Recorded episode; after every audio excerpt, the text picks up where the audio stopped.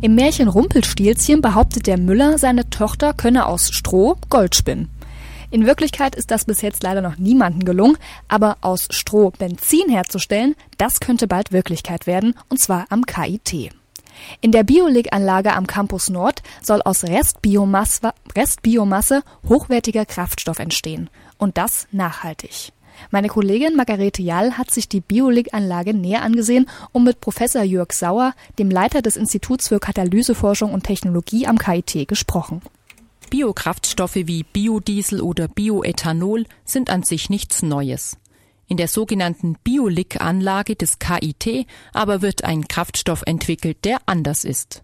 Professor Jörg Sauer, Leiter des Instituts für Katalyseforschung und Technologie am KIT, erklärt warum. Heutzutage kann man zum Beispiel äh, E10 tanken. Bei dem E10 stammt dieses Ethanol, was eben in das Benzin eingemischt werden kann, aus Weizen, Zucker, Roggen und ähnlichen Quellen. Diese Rohstoffe stehen halt im Wettbewerb zu der Lebensmittelerzeugung. Und die Kolleginnen und Kollegen, die hier am äh, KIT angefangen haben, sich über Biotreibstoff Gedanken zu machen, die wollten eine Lösung finden, die grundsätzlich nicht im Wettbewerb zur Lebensmittelerzeugung steht.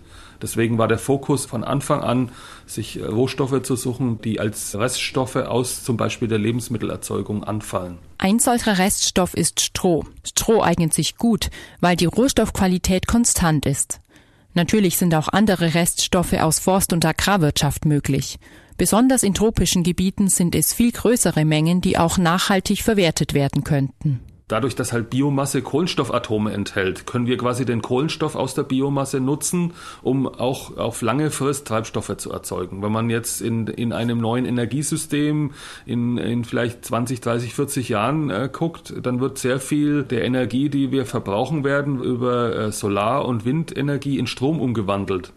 Aber man wird auch Kohlenwasserstoffe als Treibstoffe nutzen. Das ist die Idee hinter der Biolig-Anlage, eben den Kohlenstoff der, der Biomasse dann äh, nutzbar zu machen als Treibstoff und das nachhaltig. In der Biolig-Anlage am Campus Nord soll aus Stroh Benzin, Diesel oder Kerosin entstehen.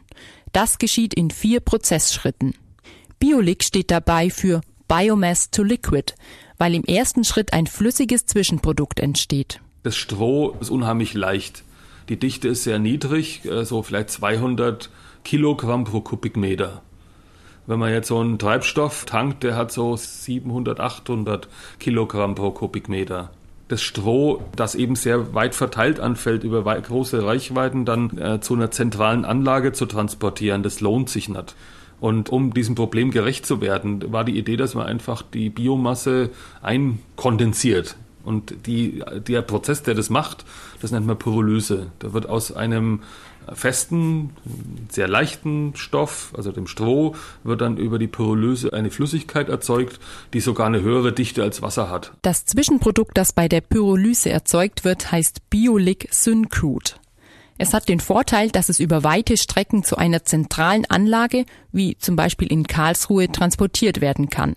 Dort kann das Biolik Syncrude durch Vergasung zu Synthesegas umgewandelt werden. In weiteren Prozessschritten wird dieses Synthesegas schließlich zu hochwertigen Kraftstoffen zusammengesetzt. Inzwischen ist die Biolik Pilotanlage auf dem Campus Nord komplett. Alle Einzelschritte wurden getestet und laufen für sich. Und es wird zum ersten Mal Benzin hergestellt. Zunächst noch mit eingekauftem Synthesegas, im kommenden Jahr aber soll die Anlage als Gesamtprozess funktionieren und tatsächlich Benzin aus Stroh liefern. Und wie sieht es mit der Wirtschaftlichkeit aus? Natürlich ist es immer noch so, dass das Benzin, was produziert wurde nach diesem Verfahren, wenn man das in großtechnischen Maßstäben baut, sehr viel teurer würde, als das heutige Benzin aus fossilen Quellen ist. Äh, das hängt sehr viel auch mit, äh, mit den Investitionskosten der Anlagen zusammen. Also das kann sich nicht rechnen, weil es eben teurer ist. Also entweder muss man das subventionieren, äh, dadurch, dass man halt keine oder weniger Steuern draus erhebt. Ja, oder es wird nicht passieren. Das Problem ist halt, wenn man nicht Vorsorge betreibt und jetzt schon an neuen Verfahren arbeitet, wird es halt auch dann, wenn das Rohöl mal teurer wird, auch keine Alternativen geben. Um das zu verhindern, arbeitet das Team um Professor Sauer auf Hochtouren. Bis das Biolik-Verfahren allerdings serienreif ist, wird noch einige Zeit vergehen. Ein Beitrag von meiner Kollegin Margarete Jall.